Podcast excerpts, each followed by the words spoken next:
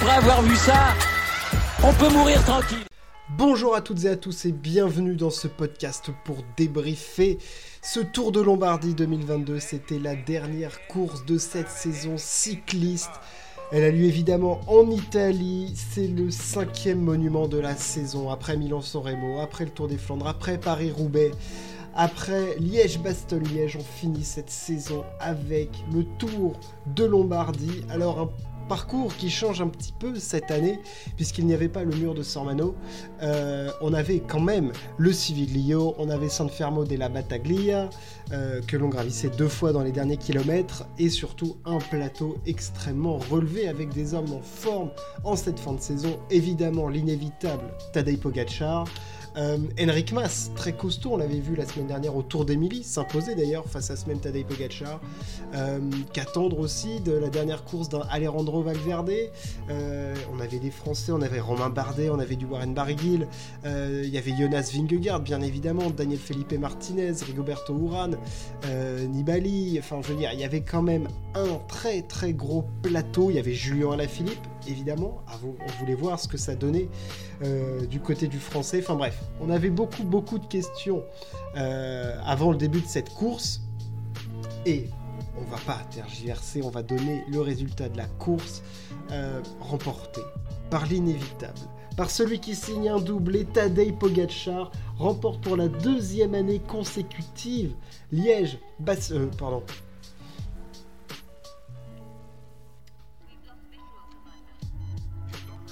le Tour de Lombardie euh, il a été tout simplement imbattable. Alors, il était très fort. Il n'a pas réussi à décamponner Henrik Mas, qui lui a posé des problèmes, mais il était sûr de lui, sûr de sa force, extrêmement serein.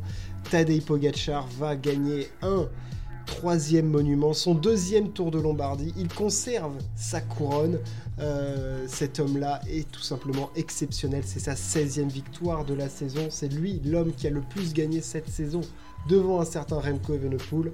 Euh, C'était d'ailleurs décevant de ne pas avoir un duel entre, entre ces deux mecs qui sont juste stratosphériques, mais Tadej Pogacar est juste trop fort, trop fort pour la concurrence. Euh, ce mec-là est imbattable en fait. Euh, sur les classiques, il est stratosphérique.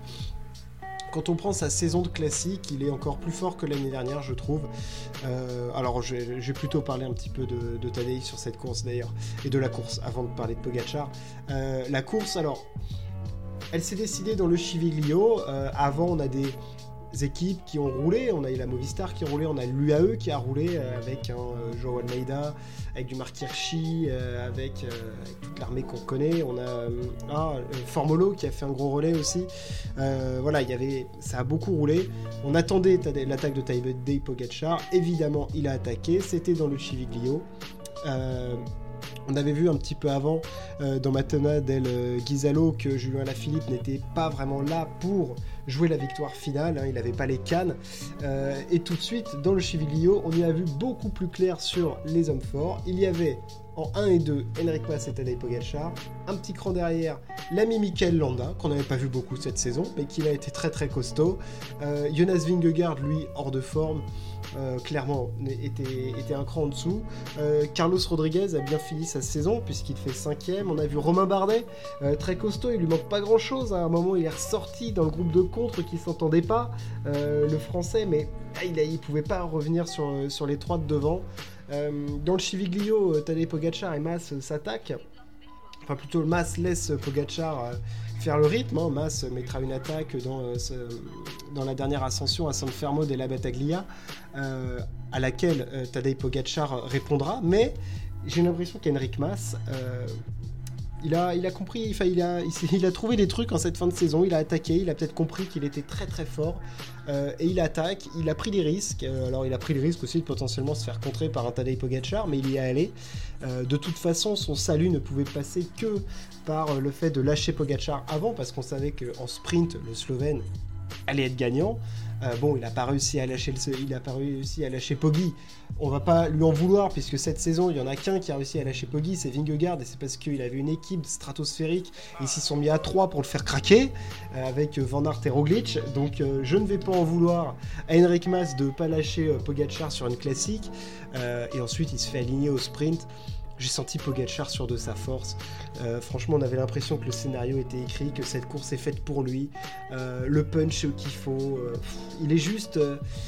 il est juste incroyable ce mec parce que à chaque fois qu'il y a une classique, il est bien placé. Alors par son équipe, mais aussi parce qu'il est fort, il est bien placé, il sent bien la course, il ne la subit pas. Encore une fois, aujourd'hui, il ne subit pas la course. Hein. C'est, il fait rouler son équipe, c'est lui qui attaque en premier, c'est lui qui est maître de son destin, de où il veut placer l'attaque. Il élimine les mecs, il voit qui est le plus fort. Et au sprint, il avait dit hein, de toute façon avant la course, moi un sprint en petit comité, euh, ça me va bien, euh, je me sens fort. Ouais, bah, je te comprends.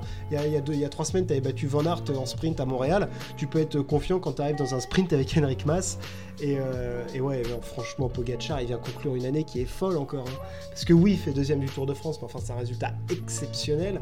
Et, après, il gagne Strade Bianche, il gagne un monument, il gagne Montréal, il gagne trois étapes sur le Tour, il gagne euh, des classements, il, gagne Tirreno avec deux étapes, il, gagne le Tour. Euh, du, AE là avec deux étapes aussi. Enfin, je veux dire, le mec, est, dingue, le mec est complètement fou. et, dans cette course, évidemment, c'était le plus fort. Euh, Henrik Mas, très très costaud, hein, il, a provoqué son destin, Henrik Mas, parce qu'il il a tenté d'attaquer, au moins il, voilà, il n'a pas de regret. Euh, il a tenté de lâcher Pogachar, c'était la seule façon pour lui de réussir. Et malheureusement, c'est pas, pas passé, mais qu'est-ce qu'il est fort en cette fin de saison. Sur le Tour des Milliers la semaine dernière, il lâche Tadei. Là, il le tient. Euh, au sprint, il est pas si loin. Donc, euh, Henrik Mas en cette fin de saison, franchement, euh, un des meilleurs coureurs, si ce n'est le deuxième meilleur coureur du monde. Hein. Il est très, très, très fort. Vraiment, il est vraiment impressionnant. pour ce qui est du reste, Julien était hors du coup, clairement. Il n'avait pas les cannes. C'est une saison à oublier. Il n'a pas pu peser sur cette course, le français.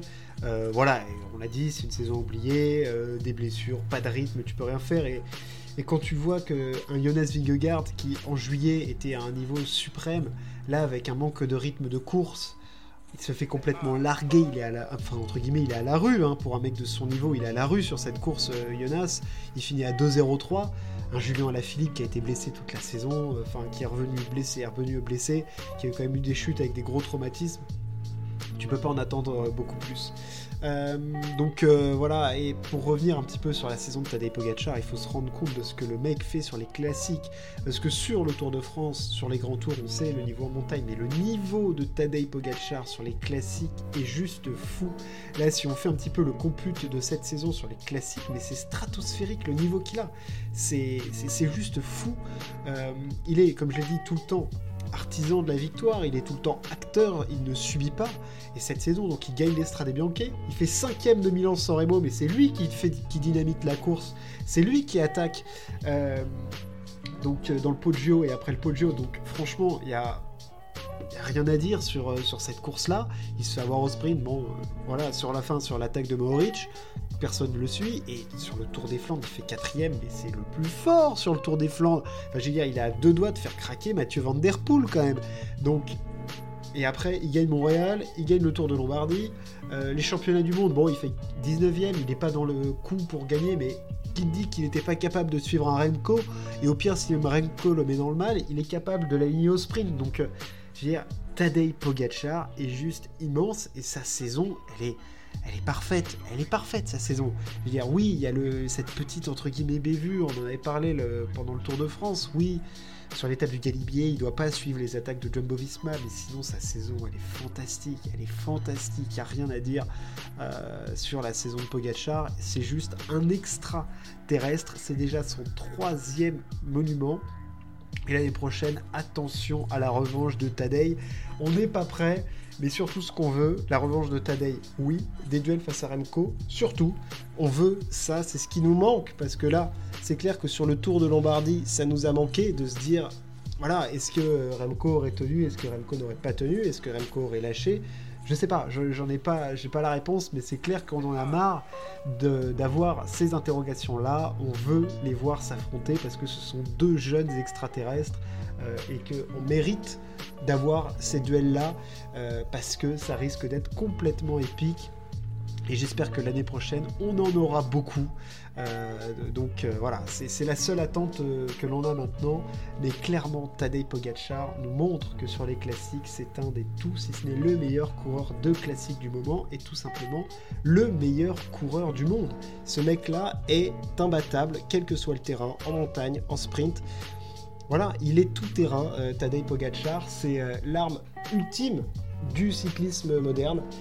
voilà, il faut l'avoir dans son équipe, il faut l'avoir pas contre lui, mais il va encore gagner beaucoup de courses l'année prochaine. Et voilà, cette saison est terminée pour lui, 16 victoires, et il termine sur la, plus belle des, victoires possibles, un monument voilà, le Tour de Lombardie. Euh, et, voilà, c'est une course aussi où on a dit adieu à deux mythes euh, du cyclisme, obligé de les citer. Euh, Alejandro Valverde et Vincenzo Nibali. Nibali deux fois, deux fois vainqueur. Hein. Et du coup, voilà, ça c'était quand même à dire. Euh, Valverde aussi, c'est quand même deux grands animateurs du cyclisme. Euh, voilà, des mecs capables de placer des attaques avec un palmarès complètement immense.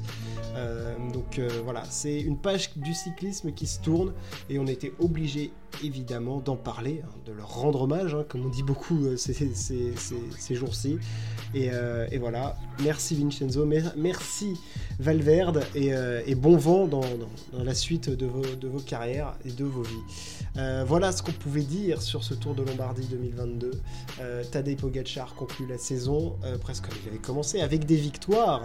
Et je vais faire un podcast, bien évidemment, bilan de cette saison, parce qu'il y a beaucoup de choses à dire.